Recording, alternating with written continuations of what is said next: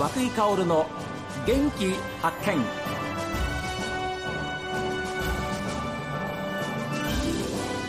おはようございます。和久井薫です。和久井薫の元気発見。一日の始まりは私が発見した北海道の元気な人と出会っていただきます。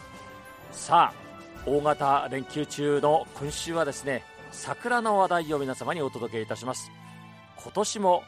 やっぱりこちらですね。やってきました。第75回松前桜まつり開催中の松前公園です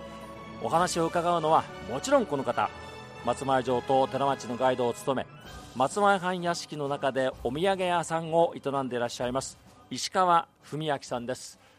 こんにちはこんにちは。どうぞよろしくお願いします、はい、よろしくどうぞお願いいたします。石川さん、一年ぶりにお邪魔いたしました。はい。いやいいですね。ちょっと今日風がね強くて寒い陽気なんですけども、ええ、あの晴れてくれてますので、はい、あの花はやっぱりあの晴れてた方がいいですね。いいですね。えしかもあのこちらは松前藩屋敷の中の今お邪魔しているのはこれは本当に昔の江戸時代に帰ったようなそういう佇まいの,、ね、あの幕末設定のまあ施設になるんですけども、ええ、現在あのいるのはここは武家屋敷という建物になるんですね。ですねはい、もうなんかチャンバラでもできそうだなっていうふうな。そうですね。武家の屋敷ですので、ええ。ー、武家兵武家門というのは必ずついてなきゃいけないもんなんですね、ええ、あの庶民の家に兵と門は必要ないんですけども、はい、武家屋敷は必ず塀と門がなきゃいけないというこれ江戸時代のルールですね、はあ、ですから皆さんあのどうぞえ昔の時代劇の映画を思い出していただければよろしいかと思いますけれども本当にあの塀に囲まれてえー、そして、えー、この門ですね。門ですね。はい、武家門になります。武家門が立派な、はい、あものがですね据え付けられております。で、その向こうに見えるこの桜ですそうですねあの半屋敷の中には、はい、あの八重桜でありながら紅のしだれというのがありまして、えー、えー、やれ紅しだれって言うんですけども、はい、えー、もう34日す45日するとかなりいい状態になります。でこれそうあの松前の中にも数本しかありませんのであそうなんですか、あの私たちは半屋敷の、えー、八重紅しだれというふうに命名をしています。見事なもんですね。今お話伺っているのはですね実はあの放送の前の週です伺ってるんですけれどもでも今ちょうどあの桜祭りの期間中です、はい、はいでしかもあの桜は今年は早かったんでしょ？もうあの異常なだけ早かったですね。はあ。ということは石川さんでも初めての経験ですか？もう全く次の想像がつかないぐらいのあの速さで咲いてしまいましたので、ええ、この後どうなっていくのか よく分かってないようなところもあるんですけどもはい、えー、桜ってパッと咲いてパッと散るっていうイメージなんだと思うんですけどね、え、松前の場合は、えー、この後ですね中咲きがあり遅咲きがありということなので、はい、えー、5月の10日ぐらいまでは十分楽しめると思いますので、いいえー、ぜひお越しをいただきたいと思います。すね、7月11日に開花、本当にあのもう北海道でも今年は本当に早い桜の開花でしたね。どこもそうですね。はい、はい、はい。えー、この松前もそうなんです。4月11日に開花が発表されましてちょうどお祭りが、えー、今その真ん中というふうなことでして、えー、この桜祭りえー、5月7日までですそうですね。7日ということになります。どうぞ皆さんお越しいただきましょう。そして立派な桜を見ていただきながら、えー、半屋敷武家屋敷もご覧いただきたい、えー、そんなふうに思っておりますけれどもどうなんでしょうか。私も初めてあのお祭りの会期中に伺いました。はい、えー、やっぱり素晴らしいなというふうに思いました。去年と比べてお客さんのこう入り具合いかがですか。あの出足は順調です。はい。えー、でまあ、昨日ちょっと落ち込んだようなところもあるんですけども、ええ、今日もそれなりのお客様入っていただいているので、ねえー、このまま続いて、まあ、本番のゴールデンウィークにつながってくれるといいなというふうに思いますね。大丈夫でしょう、えー、しかしあの去年よりも相当早い、えーまあ、2週間ちょっと早い今年のこの松前桜の開花なんですけれどもそういう意味ではお客さんからの問い合わせはい、これも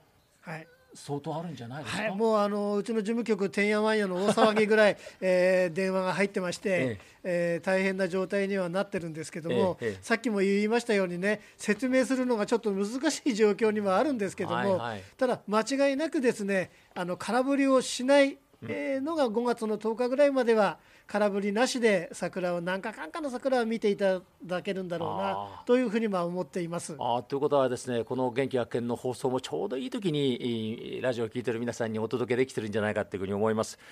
なんて言ったって北海道で本当にあのお城と桜を一度に見られるのはここだけですもんね。そうそうですね、えー、今年もですねこうやって石川さんに案内してもらってますけれどもやっぱり去年と違うところみたいなものはありますか？あのやっぱり花って自然の世界のものなので、はい、えー、その年々であの咲き方がいろいろ違うんですね。で今年花数については文句なく、えー、十分あのいい状態で咲いてくれてるんですけども、えー、えー、花の種類によっては色が濃かったり薄かったりっていうのがまあありまして、はい、まあ螺鈿に関してはあの少し色が薄いのかなって気がする。そうですね。去年はもうちょっと色濃かったような気がします、えー、はい、あの松前藩屋敷に入ってくるところにあの螺鈿の大きな。そうですね。あれもあのしだれのようになってなってます、えー、ななかなか見応えのあるいい桜だと思うんですけどね、えー、あれも色も少し薄いんですか今年は？今年ちょっとなんかね薄薄い感じがしますね。いや私には全く分かりませんし、はい、素晴らしい桜が咲いてるなっていうふうに思うんですけれどもやっぱりそういう桜の色表情を見るのもやっぱり石川さんの一つのお勤めですかね、はい、毎年の楽しみでもありますし、うん、これをあのお客様に伝えていくのもあの私の仕事の一つですので。それからあのライトアップされた桜というのがまた素晴らしいんですよね。はい、で去年初めてあの試し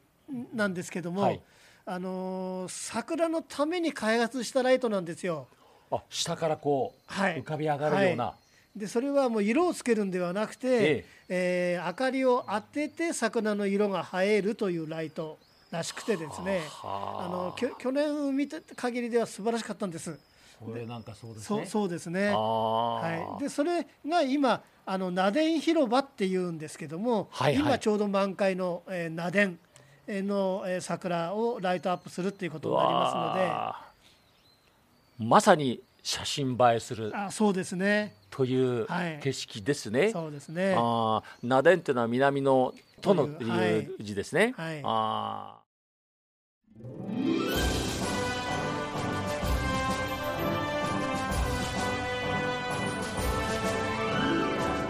ね、本当にもうガイドさんとしてはもう三十数年やってらっしゃるわけですよね、石川さんのお話は。本当にあの今年の松前桜まつりはですね何の制約もない本来のお祭りが開かれております石川さんも本当に良かったっていうふうにおっしゃってましたけれどもこれあのどこに立っててもですねどこに腰掛けていてももうもう桜桜桜なんですよ。もうあれには本当に圧倒されますけれども感動もんです。この続きはまた明日です。さあ皆さんからのメッセージはこちら。元気アットマーク STV.jp genki アットマーク STV.jp ファックスは0112027290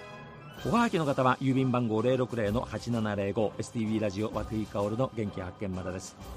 この後は北海道ライブ朝耳です。今日も一日健やかにお過ごしください。